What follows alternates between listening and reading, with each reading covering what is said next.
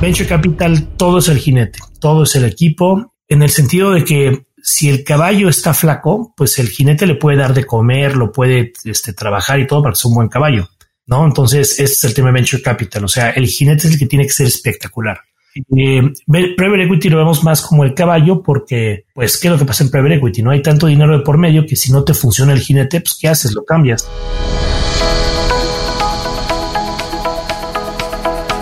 Hola, has venido a escuchar nuestras historias, ¿verdad? Entonces, bienvenido a Cuentos Corporativos, el podcast donde Adolfo Álvarez y Adrián Palomares hacen de juglares y nos traen relatos acerca del mundo de las empresas y de sus protagonistas. Prepárate a escuchar interesantes historias acerca del management, startups, compañías exitosas y fracasos empresariales. Pon a tono tus oídos y disfruta de este nuevo capítulo de Cuentos Corporativos. Y como todo cuento, este también empieza con un había una vez. Que lo disfrutes.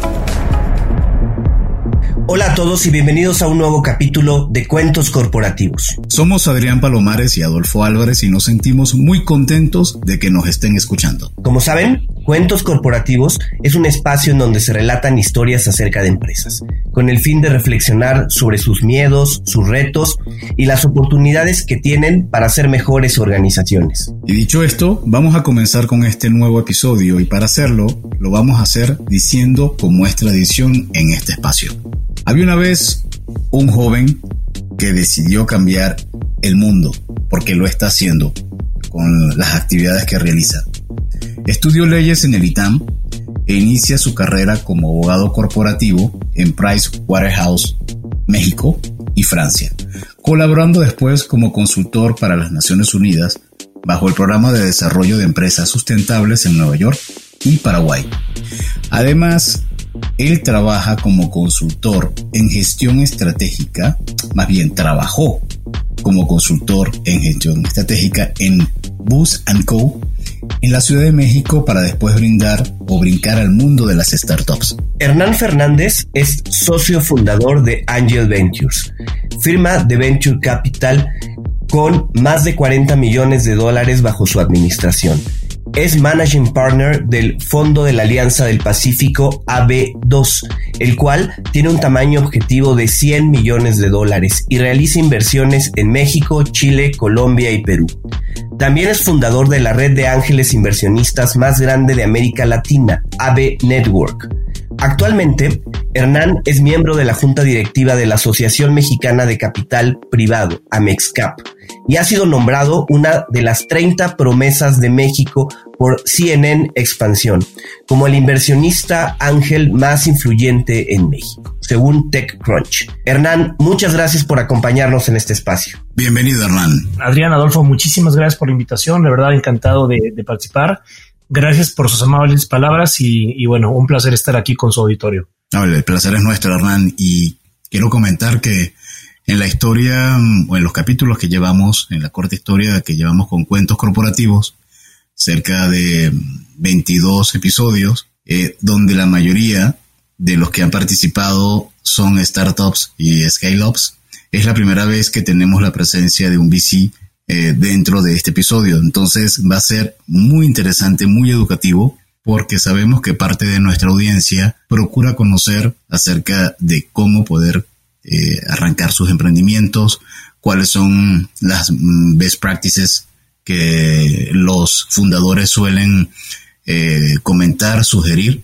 Todos evidentemente hacen una mención de cuidado. No es que yo digo que tiene que serse así, así fue mi, historia y, sobre eso cualquiera puede aprender.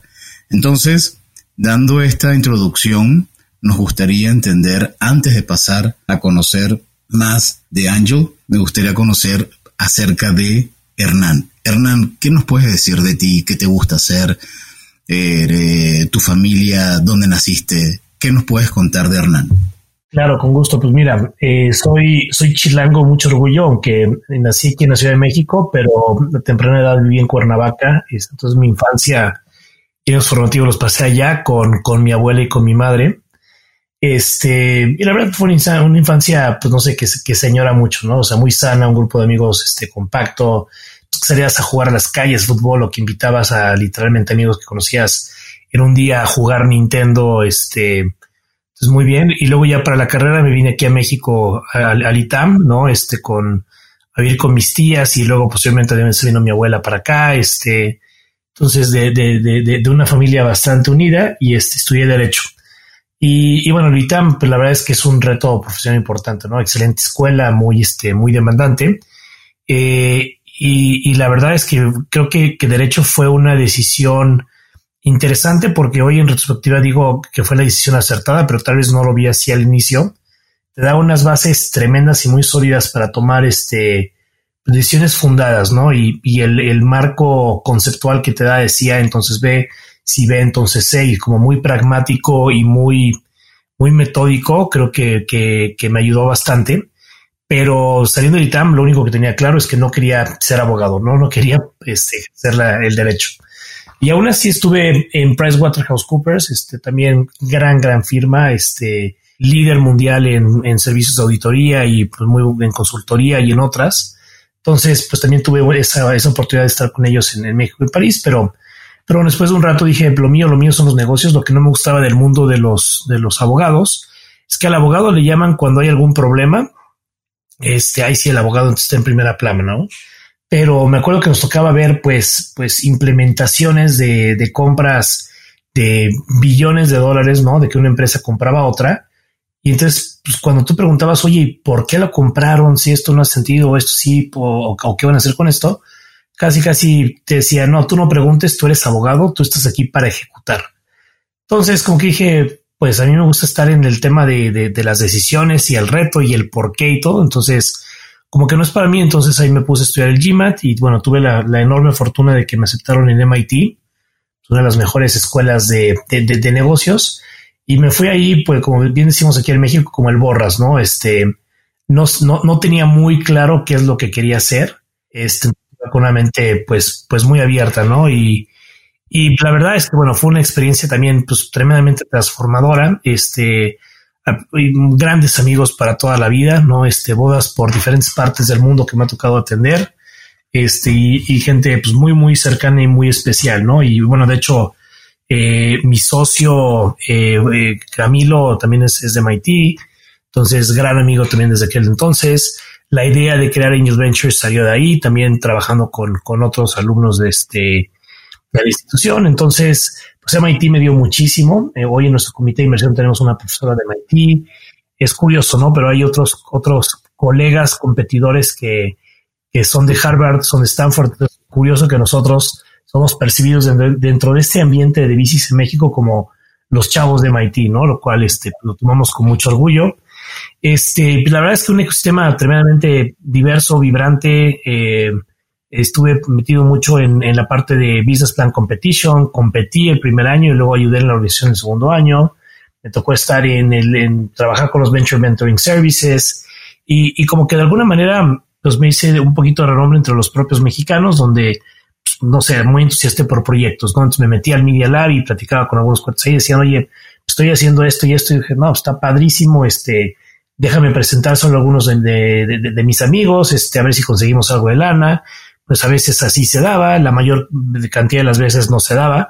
Pero bueno, siempre tratábamos de hacer como ese vínculo, ¿no? Este, de hecho, el eslogan de Angel Ventures hasta, hasta el día de hoy es enlazando grandes ideas con capital. Y creo que eso, eso es lo que se empezó a hacer desde mucho antes que, existiera Angel Ventures, ¿no?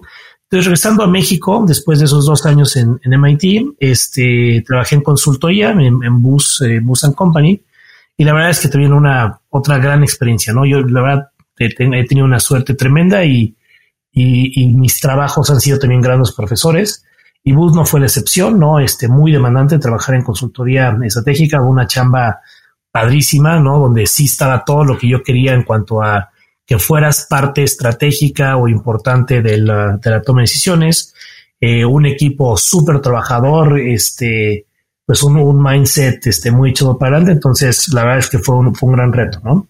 Eh, aunque por otra parte, pues extrañaba muchísimo este tema de, de pues no sé, de, de, la creación de valor, ¿no? Desde, desde etapas muy, muy infantes, por así decirlo, de dos cuates con una idea o con una, un business plan en una servilleta y que requieren pues capital y contactos y echarlo para, para adelante. Y la verdad es que pues aún estando en consultoría me seguían buscando muchísimo de MIT o mis contactos de que, oye, ¿qué traes? ¿Qué tienes? Oye, fíjate que tengo esto, ¿cómo le hacemos? Pues como bien decía, diría el, en México biznero, ¿no? Pero bueno, espero, quiero pensar que un poco biznero como, como, como con ciertas alas de, de, buscar como cosas innovadoras y en etapa temprana y con tecnología. Entonces me siguen llegando correos a pesar de que estaba pues, casi casi como dobleteando la chamba, ¿no?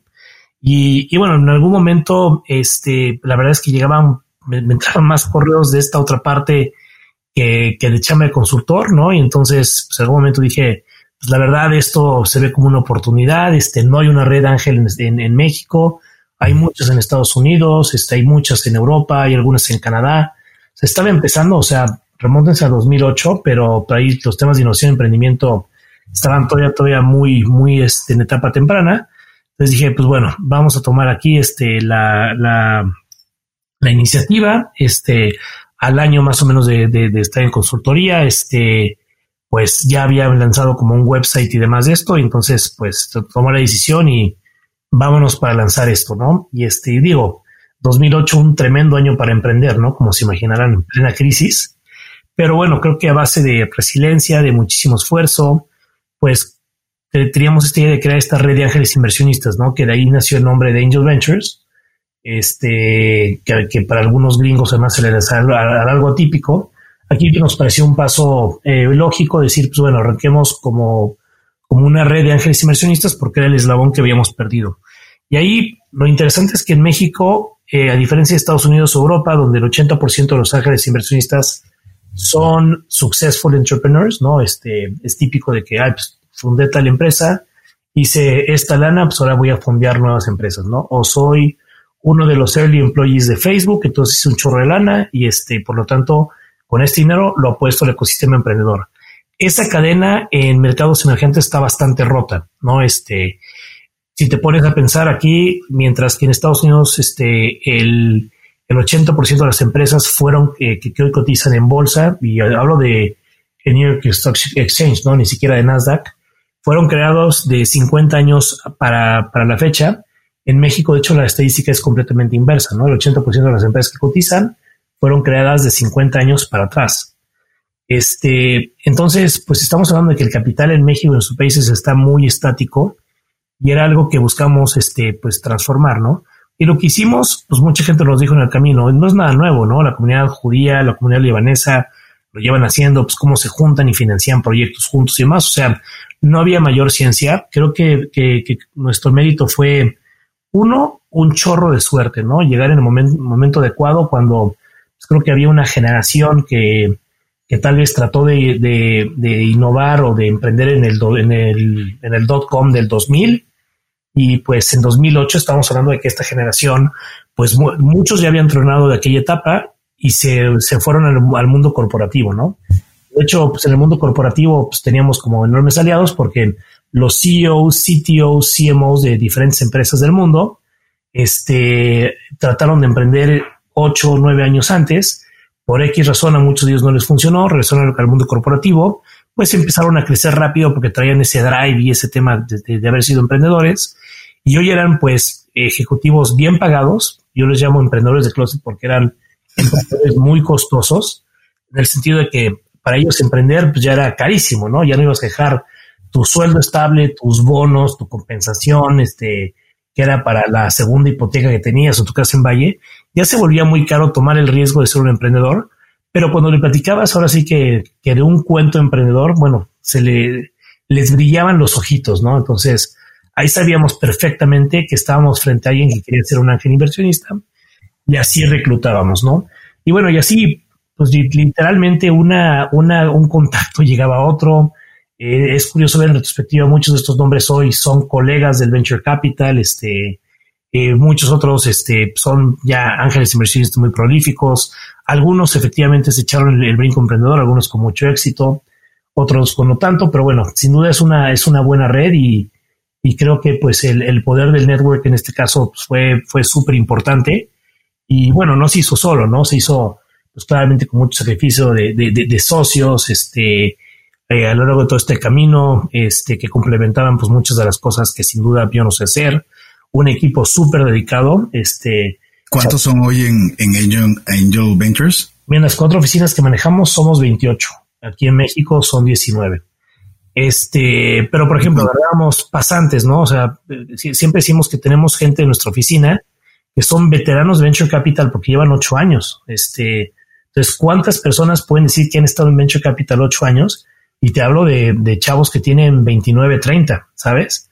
Entonces, la verdad es que sí, sí tenemos una, eh, una necesidad, una, una visión que, que, también, sobre todo por el equipo, tenemos que crecer a donde nos, nos hemos, este, planteado, ¿no? Porque pues hay gente que viene creciendo pues toda su etapa profesional con este proyecto. Este, y pues bueno, para nosotros pues, ellos son lo más importante y, y nuestros, nuestros inversionistas, emprendedores y, todos los empleados que forman parte de Angel Ventures sabemos que, que el proyecto pues, tiene que seguir siempre creciendo, siempre innovando, siempre tomando este, riesgos calculados, este, pues para, para seguir transformando el emprendimiento en México y en América Latina. Hernán, ¿cuáles consideras que son las características ideales de un emprendedor? ¿Qué es lo que busca Angel Ventures en un emprendedor? Pues mira, es, es, es, te diría que es una excelente pregunta y también es como la pregunta más recurrente, ¿no? Pero, pero sigue siendo excelente porque creo que cada vez que conoces a alguien, eh, aprendes algo nuevo.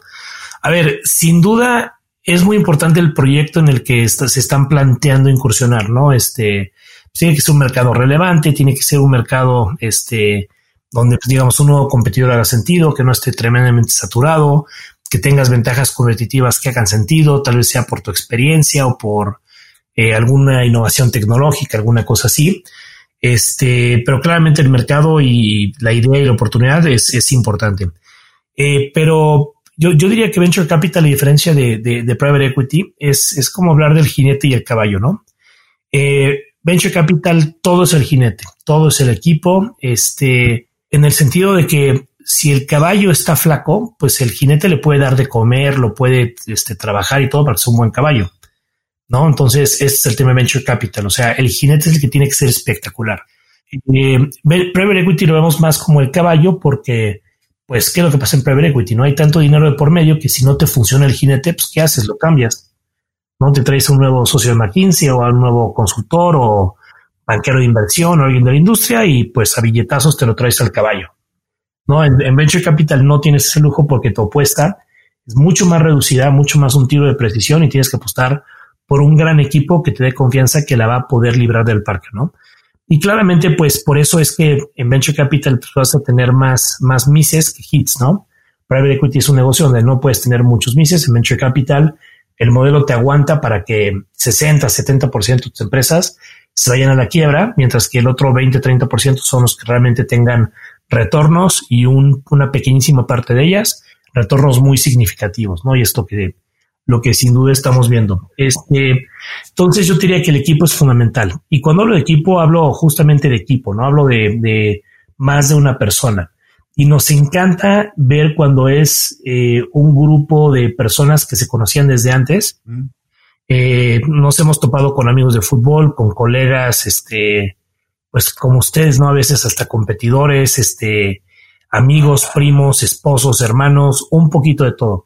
Y es muy importante escuchar como la historia con un lujo de detalle, ¿no? Y entender cómo se dio esa génesis para decir por qué quiero incursionar en esta industria y por qué quiero transformarla y, nos encanta escuchar este pues, historias que se remontan a, no, pues mira, es que yo y, mi amigo pues trabajamos en esto y, hace dos años que estamos plantando un proyecto y la verdad nadie nos pelaba este, decidimos hacerlo solo, ¿no? Este, eh, o pitches a veces emblemáticos que hemos tenido como, eh, no sé, un brazo biónico, ¿no? Que nunca se me va a olvidar el pitch. Este, y llegaba el, el, el emprendedor y te decía, pues fíjate que yo, yo soy huérfano, crecí con mi tío, mi tío, este, perdió un brazo en un accidente, en ese momento yo estaba estudiando mecatrónica en el Politécnico y entonces por este tema puntual decidí a la vez estudiar también medicina en la UNAM.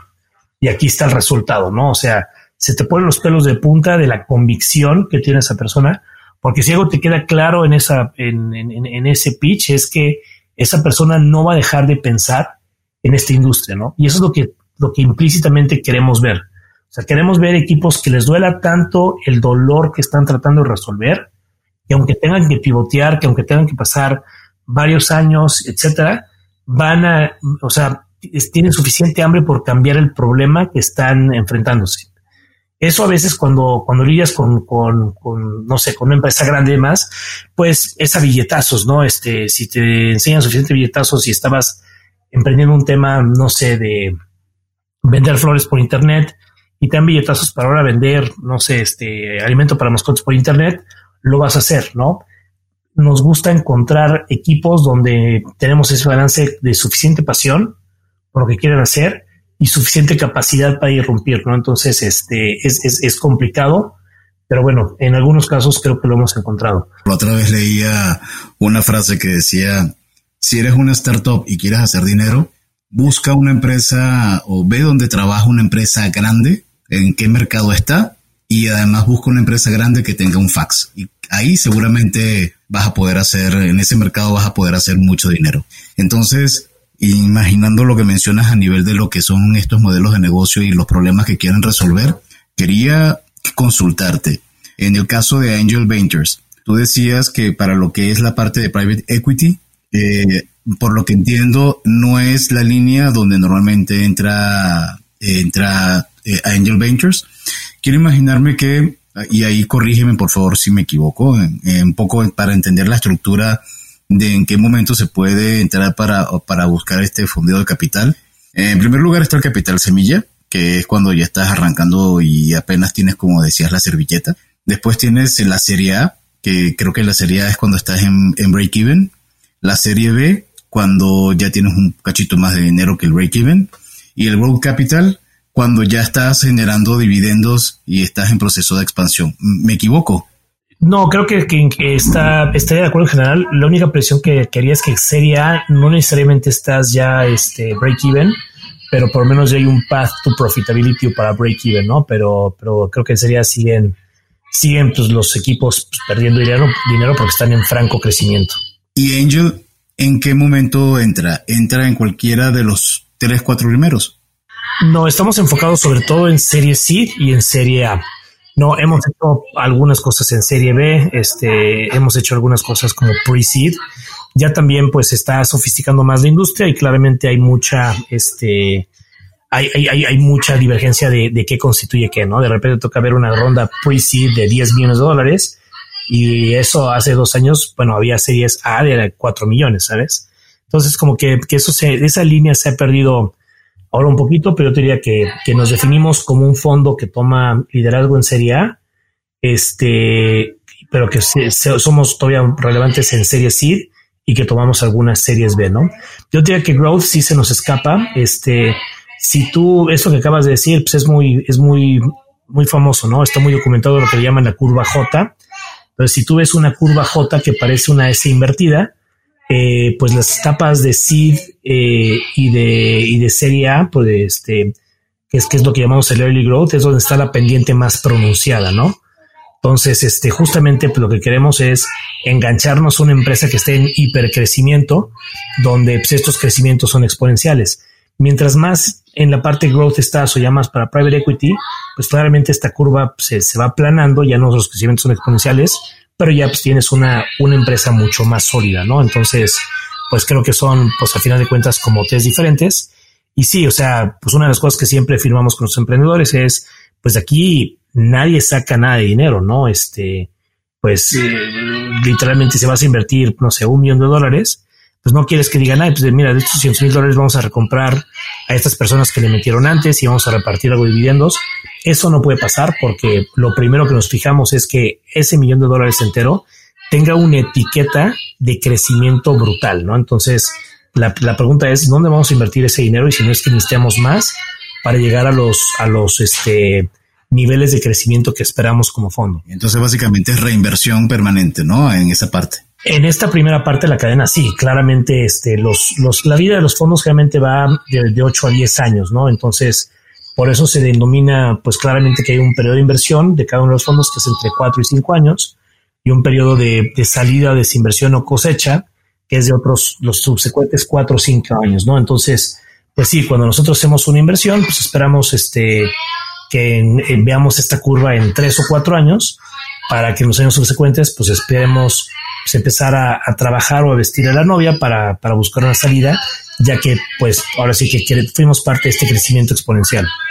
Hernán, justo con esto que nos comentan, siempre llegan con una estrategia de salida en la cabeza, siempre llegan pensando en cuál sería el mejor momento para salir de la empresa en que han invertido, o pasa que a veces lo ven como una oportunidad de desarrollo, de crecimiento, y no necesariamente está claro el momento en el que Angel Ventures va a tomar una, una salida de la, del startup. ¿Cómo, ¿Cómo es ese proceso de planear la parte de la salida?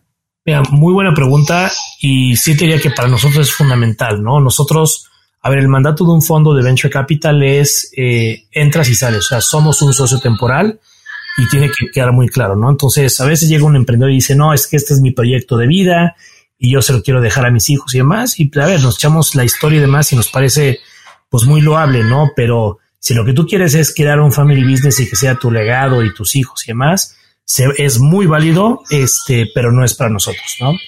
Este, nosotros buscamos pues, emprendedores que digan, yo hago esto porque quiero, digamos, crear una empresa importante y quiero generar riqueza, ¿no? Entonces, eh, o sea, en, el entendido de que en este supuesto pues, puedes aceptar un socio temporal que te ayude, que se remangue las manos contigo, que te dé el capital que necesitas en esta primera parte, pero que entiendas que en cinco, seis, en, en, en seis, siete años, pues vamos a, vamos a estar saliéndonos al mercado para buscar quién nos compre. Ahora, esta compra generalmente se puede dar total o parcial. Si es total, pues va a implicar que también el emprendedor pues sea parte de los que pues liquidan esa posición y hace un chorro de lana y busca otra cosa que hacer, ¿no? Por eso se llaman también emprendedores seriales porque son los que van pues fondeando empresas por empresas buscando siempre un reto más grande y, y uno que sea más exitoso, ¿no? Este, muchas veces, dependiendo de dónde está la empresa, eh, el, el, adquiriente que está arriba de esta, de esta cascada, pues va a querer que se quede el management, que se quede el equipo operador, este, y al que quiere sacar, pues realmente son los inversionistas, ¿no? Que pues también nos va, nos va a nosotros muy bien. Pero sí, nosotros, o sea, ponte nuestros zapatos, ¿no? O sea, si tú lo inviertes al fondo, pues tú esperas que el fondo te liquide capital. Entonces yo no puedo llegar y decirle, oye, pues mira, fondo, este, mira, inversionista, tú metiste, este, no sé, 100 mil dólares, ¿no? Aquí te regreso 150 mil dólares, nos fue me, no, nos fue tan bien, pero aparte te regreso, mira, esta empresa nos debe tres computadoras, ¿no? Esta otra empresa, este, ahorita sigue siendo completamente privada y demás, y hacen viajes, entonces te doy dos vouchers por viajes. O sea, tú tienes que liquidar posiciones. O sea, a mí me entró dinero, tenemos que regresar dinero a todos y cada uno de nuestros inversionistas, y hay un mandato y un plazo establecido para liquidar posiciones. Entonces, las empresas que no van tan bien a lo largo de siete, ocho años, de hecho, lo que, lo que se hace en esta industria es se busca un acuerdo con los emprendedores donde pues te recompren todo lo que se pueda de tus acciones y a veces ni siquiera llegas a entregar el capital entero, ¿no? Pero pues es lo que pasa en esta industria. De, de, cada eh, proyecto que emprenden, no sé, hay como, hablemos de 10 en proyectos que, que en donde invierten ¿cuánto estadísticamente tienen éxito? Mira, generalmente es, bajo el número, yo te diría, y eso es creo que uno de los grandes retos que hay en México, ¿no? O sea, el estigma, el fracaso y demás. El que una empresa fracase no es necesariamente mal. Ahora, claramente, eh, si tú estás del lado de la inversión, pues lo, lo, más sano es que tengas un portafolio, ¿no? Por eso es que un fondo es una buena alternativa de inversión, porque un fondo, pues de facto, maneja un portafolio. Entonces, diversificamos en cuanto a etapas de inversión, si es seed, este, series A, poquito de serie B, diferentes industrias, ¿no? Pues ahorita imagínate con COVID, qué mejor ejemplo. Pues igual puedes tener algunas que están creciendo muy bien como EdTech o e-commerce y algunas que están pues sufriéndola como, no sé, este, viajes, ¿no? Entonces, pues, y, y, y son empresas que igual en 2019 tenían una historia como muy, muy diferente. Entonces, el hecho de tener un portafolio pues, te permite pues estar pues muy diversificado en este en este sentido y, es algo que vemos como como pues, como muy positivo, ¿no? Okay. Oye, eh, eh, Hernán, eh, así como en los cuentos hay algunos de terror, ¿cuál consideras que es la historia de terror que te ha tocado vivir en el Venture Capital? Y, perdón, nada más puntualmente a la pregunta de Adolfo. Yo diría que estadísticamente varía. Eh, lo que creo que, es, que tenemos consenso entre varios miembros de Mexcap y demás en Venture es que el 50% de las posiciones probablemente se van a ir a cero o no paguen ni siquiera el, el One X, ¿no? Este, y muchas de hechas, de, hecho, pues, repito que van a ser cero, pues no pegó la tecnología, el time to market, este, los consumidores no se cancharon, lo que tú quieras. Luego otro 30, 20 a 30%, yo creo que son aquellas que te van a regresar entre uno y tres veces tu dinero. No, que son empresas que van bien, que tal vez hay algún fondo subsecuente que le va a invertir y que permite secundarias o que, o que llegas a algún arreglo con el emprendedor y hay caja, este, se puede. Y yo te diría que un 10 a 20% son las que te va a ir pues muy bien, ¿no? Que esperamos retornos de entre 5 a 10 veces el capital, que son las que realmente hacen pues, los, los retornos, ¿no? O sea, por ejemplo, pues, nuestro fondo 1, que es más viejo, en nuestro caso está Clip y Quesky, ¿no? Este dos de FinTech, pues tremendamente exitosas. Fuimos en ambos casos de los primeros cheques que entraron y pues mantuvimos por ratas y demás. Y bueno, con esas dos deberíamos de dar pues muy buenos, muy, muy buenos retornos para nuestros inversionistas del fondo 1 este, ahora del, del fondo 2, a pesar de que pues, es un fondo joven y que apenas está haciendo inversiones, ya se despuntan algunas empresas como Urban, eh, Homey, Mi Águila, este, Citizens, eh, Aprende Institute, entre varias otras, que están también teniendo una atracción este, brutal, ¿no? Entonces, eh, digo, de aquí a, a, cuando tengamos que cosechar, muchas cosas pueden pasar, pero ya se empiezan a ver algunas tendencias que vimos también en fondo 1. Ahora, eh, se repite un poco el prototipo de, de, los, vamos a llamarlos startuperos. Eh, son perfiles millennial o puedes encontrar perfil de algún, alguna mujer, algún hombre 40, 50 años. Básicamente, ¿hay algún tipo de homogeneidad en ese tema? Mira, respondiendo rapidísimo la pregunta de Adrián, historias de terror varias, ¿no? Y da para, para varias sesiones de esto. Este, un, poquito de todo, ¿no? O sea, nos han pasado, pues en, la etapa cuando éramos Angel Investors, nos pasó un fraude, ¿no? Este, que literalmente, pues una de las, una de las inversiones en una em, empresa de, de, temas médicos, el 60% de la inversión era para comprar un par de maquinarias, ¿no? Y eran inglesas. hablamos a la empresa inglesa y nos dijo, ah, sí, perfecto, qué bueno que quieren ser clientes, etcétera. Tenemos en México un distribuidor y se llama tal. Hablamos con el distribuidor mexicano, sí, sí, por supuesto, aquí se las vendemos, etcétera, ¿no? Entonces pagamos al anticipo y todo. Este, el, había un tiempo de entrega de tres meses, ¿no? Entonces, a los dos meses, 20 días, nos habla la empresa mexicana, oye, ¿qué crees? Fíjate que un problema, la fábrica que un, un retraso, híjole, pues qué, la, qué mal, caray, ¿no? Teníamos una, una pena convencional de, de no entrega, dijimos, ah, mira, pues un descuentito por esperar 10 días no nos cae mal. No, este, a los, después de eso, este, nos, nos hablan, oye, fíjate que ya íbamos a mandar y no sé qué tanto, pero me acuerdo que la, etapa fue justamente cuando estuvo el volcán este Islandia, que no permitía el tráfico internacional, ¿no? Por este, por aire. Se va por el humo. Exacto, por el humo, ¿no? Entonces, este, no, pues, ok, bueno, entonces dijimos, bueno, es causa de fuerza mayor, pues de este sí están exculpados, ni modo, ¿no? Pero bueno, eso duró tres días, ¿no? Que se interrumpió el tráfico aéreo. Entonces, si esto salía cinco, te no dan respuesta, ¿no? Nos dijeron, no, es que bueno, un tema del software. Dijimos, no, pues está muy raro. Y ahí este, nos echamos la llamada directamente con los ingleses. Dijimos, oye, ¿qué onda con tu distribuidor? ¿Cómo van aquí? Más qué raro, si hace como dos años que no nos mandan un pedido a México. Imagínate cómo nos sentimos, ¿no? Fue así de, sí, o sea, de, de saca el whisky, así que para atrás y cuarto de guerra. Este, y sí, pues tuvimos que demandar penalmente y demás. Y dos años después agarramos al director de esta empresa y nos pagó, pues, digo, claramente todo lo que nos debía, ¿no? Ahora, salió una oportunidad que fue claramente la empresa inglesa se sentía tan mal que le retiró la, distribución a esta otra mexicana, no las dio a nosotros o a un grupo fino a nosotros, y los primeros cinco máquinas que compramos pues fueron a costo, ¿no? Entonces recuperamos hay un margen de 80%, prácticamente una locura. Entonces, pues dentro de todo esto salió una buena oportunidad, ¿no? Este, pero bueno, así como esas pues, pues hay varias y, pues claramente creo que, como bien dice el refrán, ¿no? Más sabe el diablo por viejo que por diablo. En este caso, pues creo que lo que nos hace buenos es que también hemos visto pues tantas cosas, tantos modelos, tantas cosas que fracasan, algunas poquitas que tienen éxito. Este, que es difícil que, que haga un segue a la pregunta de Adolfo.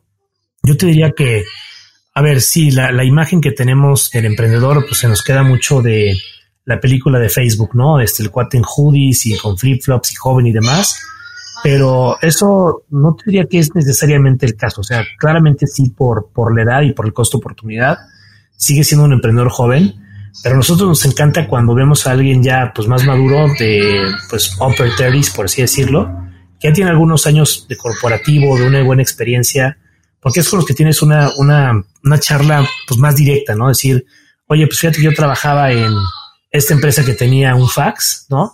Este, y me frustraba mucho cómo no me hacían caso que pudiéramos cambiarlo. Y en un momento dije, ¿sabes qué? Bye y lo voy a hacer yo. Y esa, por cierto, es la historia hasta cierto punto de Adolfo Abad Clip, ¿no? Adolfo trabajaba en PayPal y esto lo quería hacer desde, desde PayPal para PayPal, ¿no? En PayPal decían, no, ahorita Latinoamérica y demás no es un, foco prioritario, vamos a enfocar en Estados Unidos. Siempre Adolfo dijo, yo, yo estoy completamente de acuerdo, creo que en México esto va a pegar y pues ahí tenemos los resultados, ¿no? Este, claramente ese tipo de, de, historias nos gustan más. Eh, emprendimiento femenino viene subiendo muchísimo, pero, pero viene claramente muy rezagado. Este, pero afortunadamente hoy te diría que, y, creo que también es, eh, mientras más temprana la ronda, más, más mujeres vemos, ¿no? Como que cuando vemos así temas de incubación y demás, vemos pues, casi un 40, 45% mujeres y conforme pues más complicada se va poniendo la ronda, vemos menos y menos mujeres, ¿no? Pero hoy afortunadamente hay este, pues cada vez más y creo que sí es muy importante ese tema de, de equidad de género en emprendimiento y de hecho ayer se celebró We Exchange en su octavo año, que es el festival más importante para emprendimiento femenino. Me invitaron como juez y la verdad es que la calidad de los emprendimientos que llegan y demás no le pide absolutamente nada a cualquiera, ¿no? O sea, hoy Hoy no invertir en mujeres sería, sería necedad y creo que es una, una ventaja competitiva para muchos negocios. Este, sí, sí, inclusive también ha sido interesante que de repente vemos emprendedores de 60 plus, ¿no? Este, algunos exfuncionarios de administraciones pasadas y demás.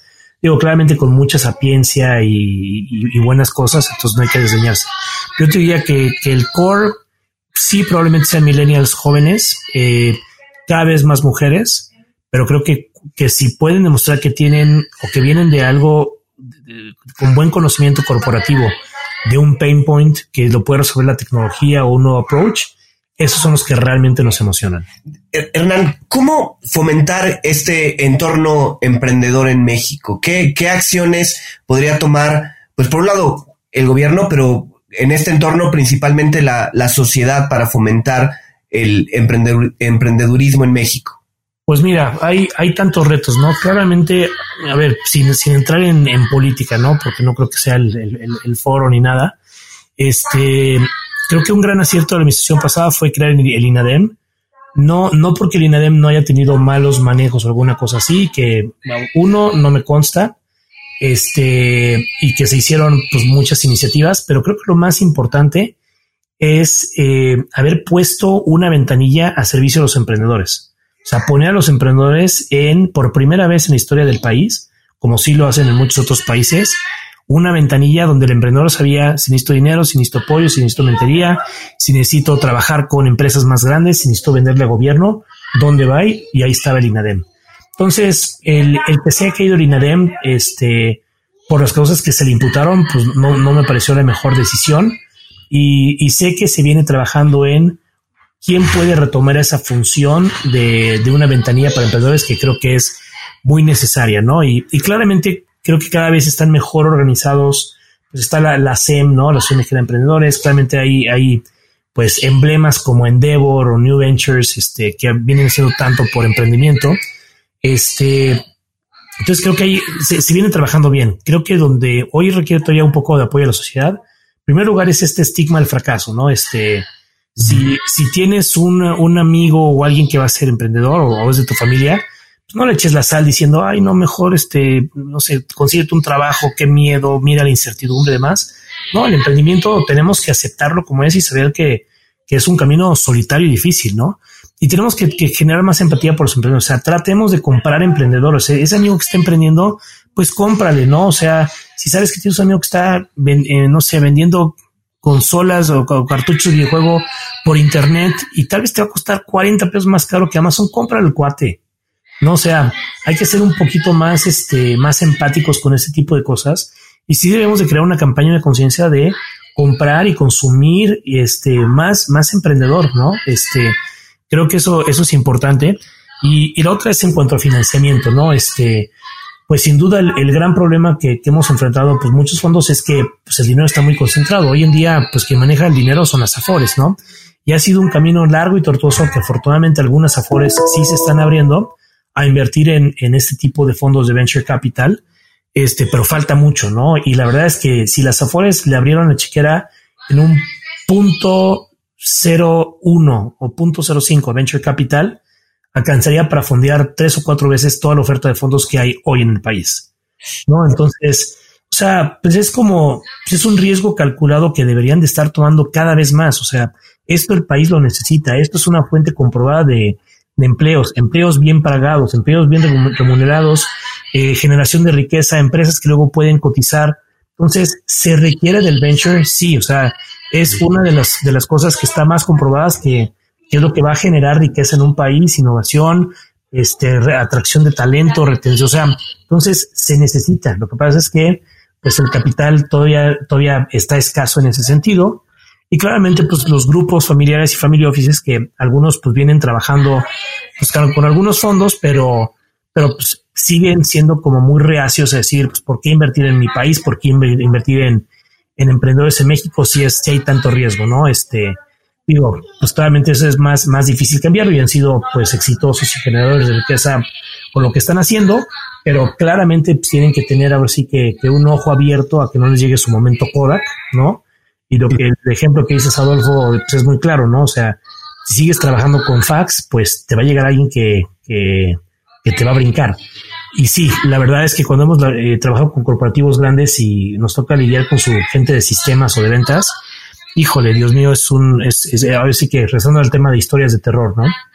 Una vez. Seguramente. Nada más para acabar, adelante. Para acabar esto, ¿no? Este, este, estábamos, estuvimos cerca de vender una empresa, un laboratorio médico, ¿no? Este, y muy bien, la verdad es que con, con el directivo veían la necesidad, este, era súper interesante la tecnología, hacía todo el sentido, ¿no? Este, pues el laboratorio, la empresa era una, una TIC que tiene una plataforma de conectar doctores, este, con, con pacientes y tenía pues, buena atracción. Y todo iba bien y de repente nos sentamos con el equipo de TI, ¿no? Interno. Ya te imaginas, ¿no? No quiero decir nada, pero bueno, era, imagínate el Godín, ya sabes, este, ya sabes, ¿no? 9 to 6, este, y 6 tal vez era un favor, que, que siempre le tiró malando al proyecto, ¿no? Y que en algún momento, pues casi casi se le salió decir, hombre, este proyecto que llevan estos dos emprendedores, ¿no? Ya sabes, súper picudos, con buenas carreras, trabajando día, noche, fines de semana, tres horas en sacar esta plataforma meramente tecnológica. Este, y se invirtieron pues dos, tres millones de dólares este, a todo esto. El cuate este sistemas casi, casi dijo, no, hombre, esto yo y mi equipo en cinco meses lo sacamos. Ah, no, O sea, o sea, no están ni los incentivos alineados, ni, ni, ni, o sea, no hay ni por dónde, ¿no? Entonces, si las empresas grandes tienen esta actitud pues no sé, como muy sobrada, ¿no? De que voy a comprar cacahuates a estos emprendedores porque yo y mi equipo lo podemos hacer, pues estás muy equivocado. O sea, no estás tomando en cuenta que estos son cuates que se le están rifando del todo por todo, que hay inversionistas que también pues conocemos de diferentes negocios y que le metemos una buena cantidad de dinero. Entonces, si tú me dices que tus capacidades actuales de hoy te permiten desarrollar un proyecto con la misma sofisticación, con la misma, con el mismo ingenio y con el mismo scope que lo que realmente está, está pasando ya fuera en el mercado, estás muy equivocado y esos son los candidatos fuertes a que les pase su Kodak blockbuster moment, ¿no? Y, y cada vez nace un emprendedor que, que más hambriento está por comerse ese mercado. Si los corporativos y, las familias grandes no empiezan a trabajar más de la mano con este ecosistema emprendedor, les puede llegar un susto. Y sobre ese punto específicamente te tengo dos preguntas. La primera es, ¿lo, ¿cuánto ha sido lo que normalmente fondean año tras año eh, versus lo que tienen previsto que van a fondear o que van a invertir este año? Y amarrado a eso vendría la siguiente pregunta. ¿Cómo hace alguien que yo quiero imaginarme que lo que están previendo invertir este año va a ser mucho menor que los años anteriores. ¿Cómo hace el ecosistema de emprendedores o los que están próximos a emprender o que ya están emprendiendo, pero necesitan capital para poder crecer más rápido, para poder expandirse, etcétera, para tener la atención de los venture capital? Yo creo que Adolfo, haces un, un tema interesante, ¿no? Este, y si te pones a pensar, estas condiciones son idóneas para el venture capital. De hecho, las mejores historias de éxito de emprendimiento, ¿no? O sea, a ver, eh, Google pues nació del dot-com crisis, ¿no? Este, Facebook pues se consolidó realmente en 2008. Este, Uber nació en 2008, ¿no? Entonces hay incontables historias de empresas que realmente nacieron en la crisis, ¿no? Y si te pones a pensar por qué pasa esto es porque el venture capital es contracíclico por, por naturaleza. No, o sea, esto que acabas de decir, si yo soy una empresa grande, si yo soy Procter, FEMSA, Coca-Cola, etcétera, sí, ¿qué es lo que dices? No, hombre, las cosas se van a poner de la patada, la gente va a dejar de consumir, igual no va a dejar de consumir Coca-Cola ni así, pero sí, le cierras la llave, ¿qué es lo primero que cortas? R&D, innovación, también marketing sufre, ¿ok? Ponte en los zapatos de un emprendedor. Si le abres la llave para su R&D y su innovación y le das un poquito de marketing, aquí es cuando robas mercados. Lo que pasa es que efectivamente en Latinoamérica lo primero que decimos, ah, no, pues todo parejo, que se vaya la goma. Este, en otros mercados sofisticados, de hecho, lo que vas a ver es más funding dollars que antes. Y de hecho, en nuestro caso, yo diría que estamos tratando de, a ver, estamos siendo súper selectivos. Angel Ventures no es que tengamos el dinero que, que decimos en el banco, no, no. Lo que nosotros tenemos son inversionistas que cuando les pidamos el dinero para hacer una inversión, nos van a fondear. Eso es lo que es un fondo de venture capital, no es una cuenta de banco generando intereses sobre una cantidad estratosférica. Hoy nuestras inversiones iniciales son entre 1 y 3 millones de dólares. Esos son los primeros cheques que estamos buscando fondear. Este, el fondo que, eh, digamos, los compromisos de capital hoy que tenemos para el fondo 2, más o menos están, como en 70 millones. Entonces, sí tenemos bastante apetito para fondear. Este, y, yo te diría que, que, estamos ahorita, este, pues encontrando muy buenas oportunidades eh, con muy buen, o sea, bien priceadas, ¿no? Porque, pues sí, los bancos no le están prestando, este, algunos corporativos que les habían dicho, oye, pues ahorita no, te voy a reducir lo que te iba a comprar, etcétera, pues están sufriendo. Entonces, es un buen momento para invertir en venture capital, casualmente, por la naturaleza meramente contracíclica. Tampoco te digo que te vayas de boca y que te, te, te vengas enteramente a este campamento, porque, pues bueno, es capital de riesgo, no deja de ser capital de riesgo y no debes de, dejar de siempre pensar en un portafolio. Pero curiosamente, si piensas en un portafolio, ahorita es cuando tal vez tendrías que, dentro de ese mismo allocation de portafolio, darle un poquito más a activos alternativos, porque son los que somos más contracíclicos. Hernán, ¿cuáles son las tendencias hoy, pues, en tecnología que, que son relevantes para Venture Capital, que son relevantes para ustedes en, este, en particular y en las que están pensando en, invertir? ¿Qué tipo de, problemáticas o de soluciones son las que están buscando? Pues mira, poquito todo, ¿no? Claramente, o sea, tampoco nos queremos desbocar en el new normal, ¿no? El new normal nadie sabe cómo va a ser, ¿no? Entonces, todos los emprendedores ahorita que traen algo que sí está creciendo en el new normal te enseñan, ya sabes, como los números que venían hasta febrero y a partir de febrero, marzo, de cuenta les metieron un cohete, ¿no? Estamos en, en ambas partes de la ecuación con el portafolio que ya venía desde antes, entonces sabemos cómo está reaccionando pasado cosas interesantes. La primera que te diría es que para muchas de estas empresas, los números de agosto se ven igual a febrero, o sea, que como que hubo una recuperación. De nuevo, ¿no? Estas, estas empresas son, pues reaccionan mejor, son más resilientes, este, se adaptan mejor al cambio. Entonces, si una empresa, este, no sé, como un Urban, ¿no? Piensa que era una empresa B2C, que hacía Urban transportar, pues, más de 20 mil personas diarios a los lugares de trabajo. Nos cierran los lugares de trabajo, pues, ¿qué hacemos? Hablar con Justo, con Mercado Libre, con Amazon decirle, tenemos 350 camionetas en la Ciudad de México. ¿Tú cómo andas de pedidos? Los pedidos están como locos. Perfecto, podemos quitar asientos y ponernos a chambear para entregar pedidos. Arre.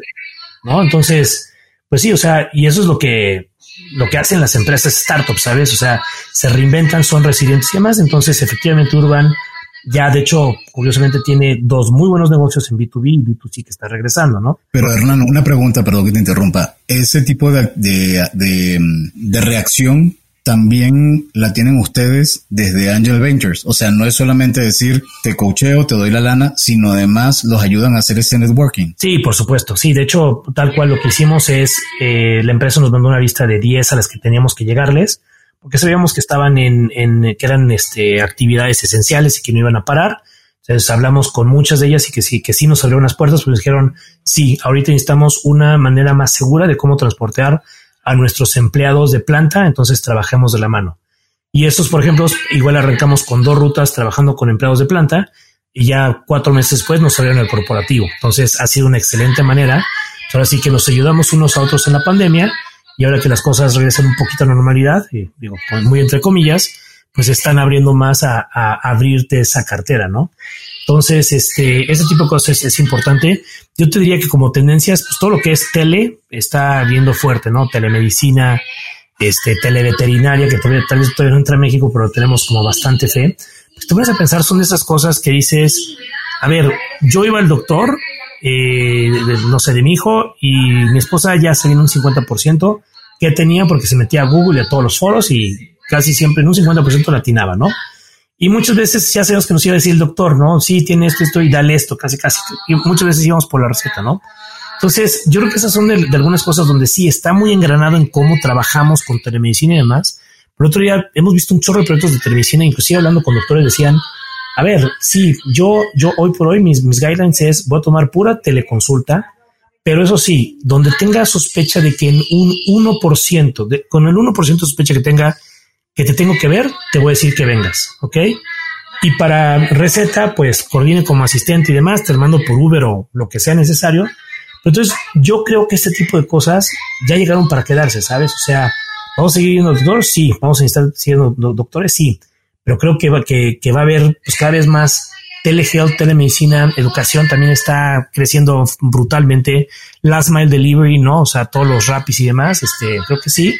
Eh, la pregunta es, cuando llegue la nueva normalidad, o sea, si los ritmos de, crecimiento exponencial que tenemos hoy van a seguir este, con esta tendencia o se van a aplanar o, o cuál va a ser como el justo medio, ¿no? Porque yo creo que también pues mucha gente, yo extraño al súper, ir al súper, ¿no? Este, pues sí, ahorita pedimos por Corner Shop este, y por Rappi todo lo que se puede, pero o sea, pues, al súper voy a ir feliz por, por pan, bimbo y tortillas. No, este, entonces hay que ver cómo se va a comportar todo esto y nadie tiene la clave. Inclusive, nada más como última nota, por ejemplo, este que decía, de, tenemos una empresa de, de viajes que se llama Buy Hours, que, que, asigna bloques de hotel por hora. También, o sea, reacciona muy bien a la pandemia. Estos son tipos que vendían bloques de hotel de 3, 6, 12 horas como para business meetings, este, una escala en un aeropuerto y demás. Imagínate cómo nos pegó. Pero cambiamos en donde eh, fuimos con corporativos y trabajan en cerca de 10 países. Los corporativos decían, bueno, mi gente de trabajo necesita un lugar cómodo, tranquilo y no puedo tener a todos en las empresas. Entonces, pues el partnership que se hizo con hoteles fue para que un empleado de cualquier empresas tuviera un cuarto limpio, solito y demás por su jornada de trabajo en un hotel y funcionó muy bien o por ejemplo para meeting rooms, ¿no? Pues los hoteles están desesperados por cualquier tipo de ingreso, entonces pues rentar cosas por horas o meeting rooms y demás, pues les hizo todo el sentido. Entonces, de nuevo, creo que, eh, y nada más para acabar esta idea, Adolfo, tu pregunta es si lo inducimos nosotros o los emprendedores lo tenían. Eh, aquí el tema, si los emprendedores no tenían esta iniciativa, habíamos hecho una muy mala inversión. Eh, el emprendedor venía a nosotros nos decía, es lo que estamos viendo, es lo que creemos que va a pasar y es la ayuda que necesitamos, necesitamos tu ayuda. Entonces nos arremangábamos y casi casi como call center nos convertíamos y call call y sin pena y el LinkedIn y a gente que no conocíamos y quemando favores, pidiendo favores, pero eso hicimos por nuestras empresas. Hernán, eh, muchas gracias por, por acompañarnos en, en este espacio. Vamos a, entrar a parte de nuestras preguntas obligadas en cuentos corporativos, ¿no? ¿Te gustan los cuentos, Hernán? Sí. ¿Cuál es tu cuento favorito o tu escritor de cuentos favorito? Pues a ver, claramente los, o sea, los hermanos Grimm, yo te diría, pues, o sea, porque están como all over the place, ¿no? Y son los que ahorita, pues ya con, con hijos de la, este, de, de, de, de no, espérate, ya, ya, me hizo bolas. La hay una película que se llama Los hermanos Grimm, pero es, el escritor Grimm, ¿quién es? Es bueno, eh, está Hans Christian Andersen. Sí. Este, pero ya me hizo si los hermanos Grimm y me fui por la película, este, si es escritor o no, pero. Sí, claro. Sí, esos son los, los, famosos de Hansel y Gretel y cuentos como eso, ¿no? Que, que además, por supuesto, después con, con Disney y todo, eh, los han suavizado porque al principio son cuentos como un poco dramáticos. Sí, tal cual, tal cual. Entonces, eso es bueno. Sopo me gusta mucho, ¿no? Creo que las, las fábulas, este, memorables de Sopo también son buenísimas, ¿no? Este, entonces, Pues, o sea, las fábulas aplican mucho los emprendimientos, ¿no? Las fábulas se aplican mucho emprendimientos, ¿no? A ver, la liebre y la tortuga, ¿no? Este, sí, no, no, tal, cual. Sí, sí, creo que hay muchas que, que aplican. Y vinculado a este mundo de la literatura, yo me imagino que tu, tus equipos y tus eh, las startups que se acercan, ustedes les recomiendan literatura. ¿Alguna que, que nos pueda sugerir a quienes están escuchando? Pues sí, a ver, creo que hay, hay muy buenos escritores, ¿no? Este, y, hay, hay, un chorro de, de, literatura, o sea, a ver, timeless classics como, como Michael Porter, ¿no? Este, estrategia y demás. Para mí, para, para entender el tema de, de, venture y de startups y de todo este tema, hay un libro que me encanta, que siempre recomiendo, que es eh, The, Hard, The Hard Thing About, The Hard Thing About Hard Things, este, que es de Ben Horowitz, ¿no? Que es otro, este, ¿cómo se llama? Otro venture capitalist en Andreessen Horowitz esa es una Biblia, ¿no? O sea, hace una recolección brutal de cómo funciona la industria, de cosas dificilísimas que tienen que hacer los emprendedores si quieren hacer este tipo de empresas. Este, entonces, ese, ese lo, recomiendo, lo recomiendo siempre. Este, y digo, entre eh, también Good to Great, ¿no? Este se me hace, tiene un clásico, este, algunas como Finding the Next Starbucks, o sea, como, como tienen como algunos buenos tips, pero yo diría que el imperdible sin duda es este The Hard Thing About Hard Things. Hernando, ¿dónde te pueden contactar nuestros escuchas? ¿Alguna página de internet de ustedes, redes sociales? Sí, eh, somos bastante activos en redes sociales. Este, nuestra, en, en, Twitter, la verdad es que siempre ponemos muchísimas convocatorias que hay para emprendedores, muchos tips, un chorro de contenido. Entonces, ahí es donde más, más galleta le metemos. Esa, esa es, el, el handle es ABM-MEX este, de Angel Ventures México. Este, entonces ahí, ahí, ahí siempre digo, yo por LinkedIn también, este, pues bastante activo. Este, eh, la página de internet es www.angelventures.b de vacas de casa, ¿no? De Venture Capital. Ahí generalmente recibimos todos los proyectos y están pues el, portafolio en que hemos invertido y demás. Eh, y bueno, también pues tenemos un Instagram, este, de, varias cosas. Estamos en nuestro canal de TikTok. Entonces, sí, muy abiertos en redes. Este, también Angel Ventures como tal tiene un, tiene un grupo de LinkedIn bastante activo. Facebook. Sobre todo vi en LinkedIn que están muy fuertes, eh, perdón, LinkedIn no, en Twitter. Pareciera, nos comentaba hace poco una, una fundadora que yo no desconocía que los VCs suelen estar muy activos en Twitter, ¿no? Sí, sí, sí. La verdad es que este sí es curioso, ¿no? Pero, porque sí, o sea, varios de mis colegas están ellos en lo individual y activos en Twitter. Eh, yo la verdad soy, soy bastante, no, no, no, no tan prolijo, pero donde sí le metemos mucho contenido es en, en Angel Ventures. Pero sí, tal vez es, es, es, contenido menos personal, sin duda, pero pues, muy relevante para, para los emprendedores y de vez en cuando sí escribimos algunos opinion pieces o algunas cosas así para, para el Twitter corporativo. Pero sí, sí, sí creo que Twitter es hoy por hoy de lo más utilizado por VCs. Hernán, en verdad que ha sido una, como lo denominamos, una Masterclass Express que nos has permitido tener el día de hoy en una hora. Quisiéramos pedirte tu mensaje final orientado en lo que hemos estado platicando durante el día y durante este espacio relacionado a las inversiones, a, la, emprender, a qué hace falta, qué se necesita, cómo abordarlos. Entonces, bienvenido Hernán, tu mensaje final. Pues mira, yo, yo, yo te diría que, que se habla mucho del ecosistema emprendedor, ¿no? Y qué es el ecosistema emprendedor y demás, y de que si va a ser una incubadora y un VC, y quién la inversión y lana y los corporativos y todo, ¿no? Pero ahora sí que, que trayéndolo al mundo de los cuentos, no hay que olvidarnos nunca de que, de que el héroe de esta película y el héroe del cuento tiene que ser el emprendedor, ¿no? Entonces, todo lo que hagamos tiene que realmente ir enfocado en apoyar los buenos emprendimientos, porque estos son los que dan la riqueza, dan los empleos, dan la historia de éxito. Y es, y es un camino largo, tortuoso, solitario que tiene que estar bien acompañado, ¿no? Este, entonces, de nuevo, este mensaje de, de compra y apoyo a emprendedores como sociedad, creo que es súper importante. Tenemos que realmente embrace it. O sea, apoya a tu amigo emprendedor. No, no le empieces a meter ideas de por qué te consigues una chamba real. Oye, acabas de tener un hijo porque estás emprendiendo.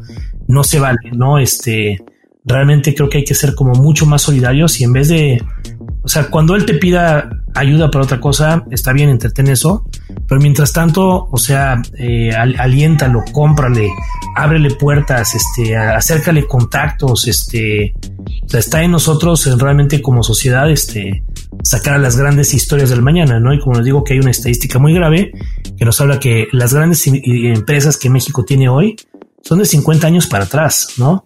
¿Dónde están esas nuevas historias de éxito que realmente sean referentes de lo que la juventud quiere aspirar a ser? Entonces, creo que, que hoy por hoy se están gestando y nuestra obligación es este, sacarlas adelante. Hernán, pues muchísimas gracias por habernos acompañado en este episodio. De verdad, como dice Adolfo, ha sido una masterclass en el tema de Venture Capital y, de verdad quedamos muy, muy agradecidos por tu participación en este espacio. Y también gracias a ustedes por escucharnos. Esperamos que este episodio haya sido de su agrado. Les recordamos que Cuentos Corporativos es un podcast producido por Adrián Palomares y Adolfo Álvarez. La edición de sonido está a cargo de Audica Producción y en la creación de contenido y soporte de producción contamos con el apoyo de nuestra gran compañera Evangelina García. Como siempre decimos, las empresas, sin importar su origen, razón de ser o tamaño, tienen todas algo en común. Están hechas por humanos. Y mientras más humanos, más historias que contar. Y todo cuento empieza con un había una vez. Muchísimas gracias a todos y hasta el próximo capítulo. Gracias, Hernán. Gracias. Muchas gracias. Buenas tardes. Gracias por habernos acompañado en este capítulo de Cuentos Corporativos. Ojalá que esta historia haya sido de tu agrado y sobre todo que te lleves ideas y experiencias que puedas aplicar en tu propio universo empresarial. Esperamos que nos escuches nuevamente y recuerda, todos los cuentos comienzan con un había una vez. Hasta la próxima.